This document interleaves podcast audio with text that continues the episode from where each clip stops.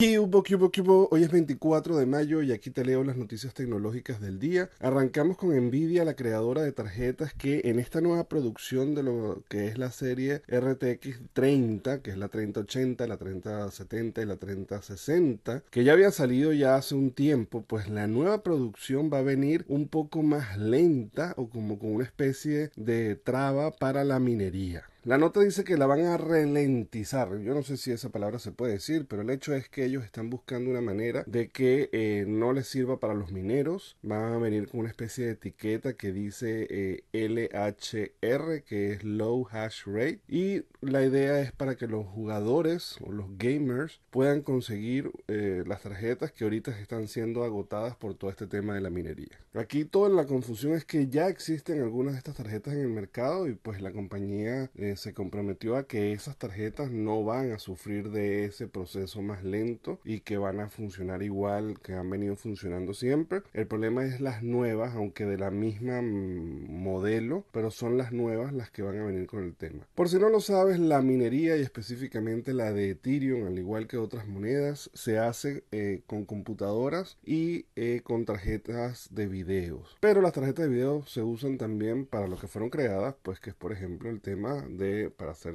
gaming, o sea, para jugar juegos de computadora o diseño gráfico o toda una serie de, de temas que tienen que ver con el manejo grande de datos. El punto es que a raíz de toda esta escasez que ha habido el 2020, producto de la pandemia y de componentes electrónicos, ya el tema de la minería está afectando a las tarjetas de video porque bueno, en la medida en que se pone más de moda el tema de las criptomonedas, más gente quiere minar, pero si además eso lo sumamos con la escasez de componentes producto de la pandemia, pues entonces todos los gamers se estaban quejando de que se estaban quedando por fuera, de que no las podían conseguir y a raíz de eso fue que la empresa decidió poner esta especie de veto. Lo interesante de todo este tema resulta del por qué la, la empresa pues se preocupa tanto por los gamers, de qué manera le estaría afectando, porque al final vender es vender, ¿no? Pero seguramente es que los gamers estarían yendo a otras opciones de otras marcas y eso no querían que Nvidia no quería que le pasara, pues sabe que el tema de la minería puede ser algo coyuntural, algo no de mucha fidelidad sobre todo el caso de Ethereum que está planteado de que pase de ser de minaje con GPU a lo que se llama la prueba de stake. Ya hay más de 3 mil millones de teléfonos Android activados en el mundo.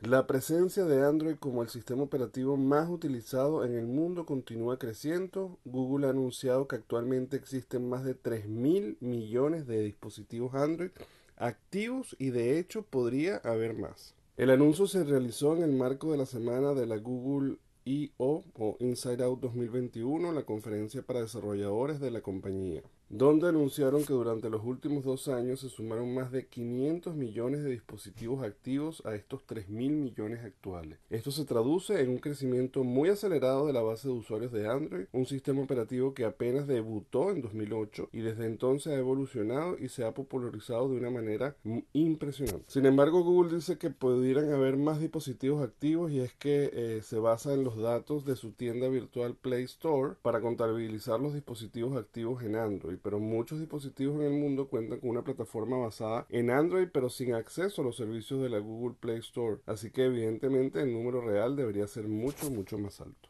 Bueno señores, muchísimas gracias por el apoyo. Ya saben que me pueden conseguir en todas las redes sociales como arroba el circuito y se pueden suscribir al canal de YouTube o de Spotify para que reciban estas notificaciones todos los días. Nos vemos mañana. Bye bye.